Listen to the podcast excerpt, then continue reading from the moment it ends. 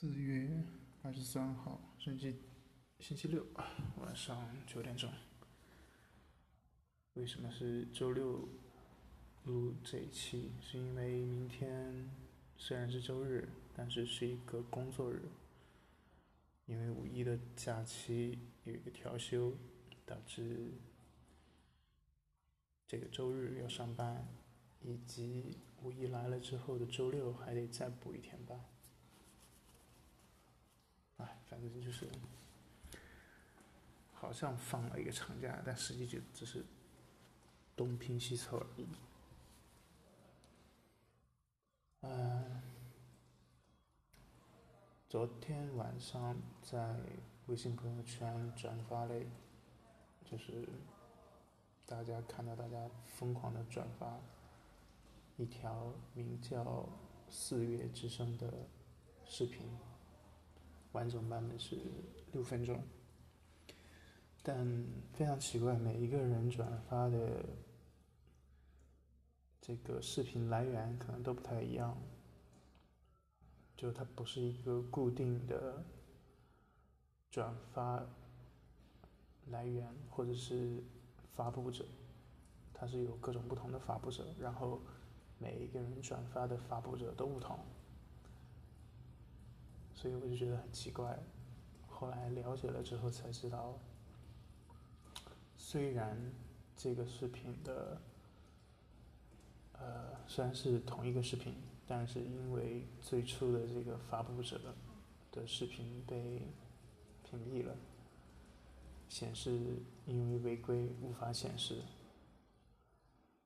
所以呢，导致大家疯狂的下载保存。然后重新上传到新的账号，然后用新的账号再去转发，就是造成了一个局面，就是新出来的视频还有账号一个接着一个阵亡，但是又有更多新的账号、新的视频的转发出来，这样前赴后继。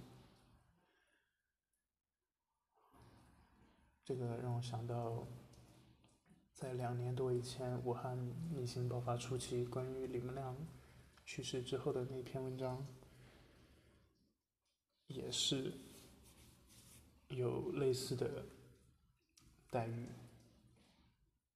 区别只是这一次是一个短视频，六分钟的视频，但当时是一篇文章，一个。几乎就是纯文字的文章吧，但当时因为对于文字审核它非常好识别，所以网友们的智慧就是把这个文章用不同的语言，然后用不同的加密方式，甚至整出一些火星文来传播这篇。当时当年李文亮的文章，也是堪称一个奇迹了。这一次这个四月之声的视频，也是差不多的情况。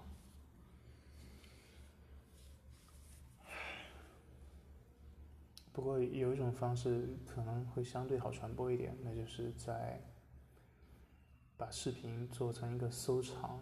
收藏到自己的笔记里边，然后分享这个笔记。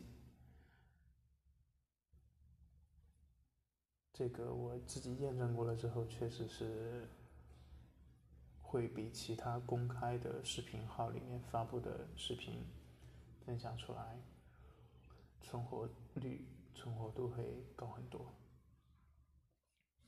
而且好像。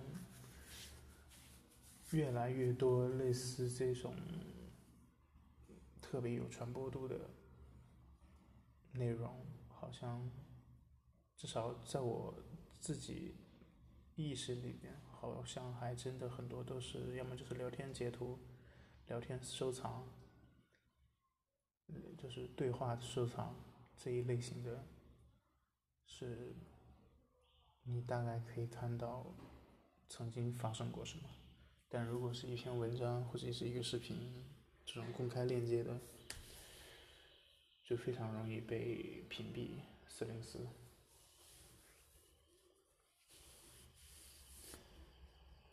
啊，四月都快过完了，但是上海的情况好像还完全没有一个头绪。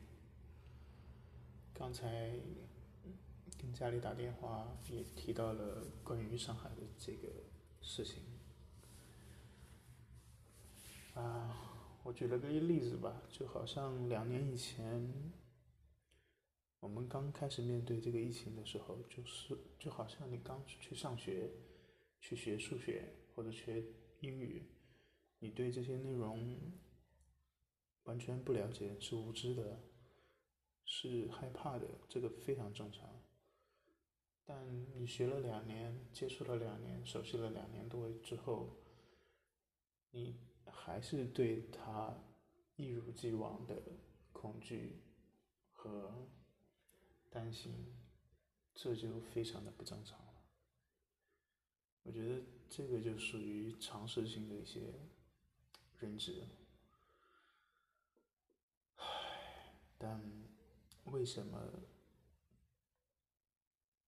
这些东西会一而再、再而三、三而四，一直重复不断的在这个土地上进行着？而且现在是全中国最大、最国际化的大都市——魔都上海，居然面临着会。没有吃的这种这种情况，真的是必将会载入史册吧？我觉得。嗯，前两天看到一个朋友圈的分享文章，说的也是，就是发出一个疑问吧。就是上海这样国际化的大都市，每一天好几百亿的这个 GDP，这么大的体量，这么大的一个经济规模，把它封城一直持续到现在一个多月的时间，值得吗？嗯，这是一个好问题。套用现在比较流行的这种阴阳怪气的说法，这种方式吧，我觉得可能 ZZ 它的影响力跟能力是远远大于 JJ 的。OK，重复一遍，简单一点来说，就是 ZZ 是远远在 JJ 之上。OK，抱歉，我只能这么阴阳怪气的去说这个事情。那，唉，否则的话，可能就是会被 TQ 给 KO 吧。唉，希望大家，特别是在上海的人，上海的朋友。能够撑住吧。套用一句，就是特别正能量、特别让人反感的，曾经我非常反感的一句话，来结束今天的这次录音，那就是今晚我们都是上海人，加油！好了，明天又是。新的一周，加油，打工人，晚安。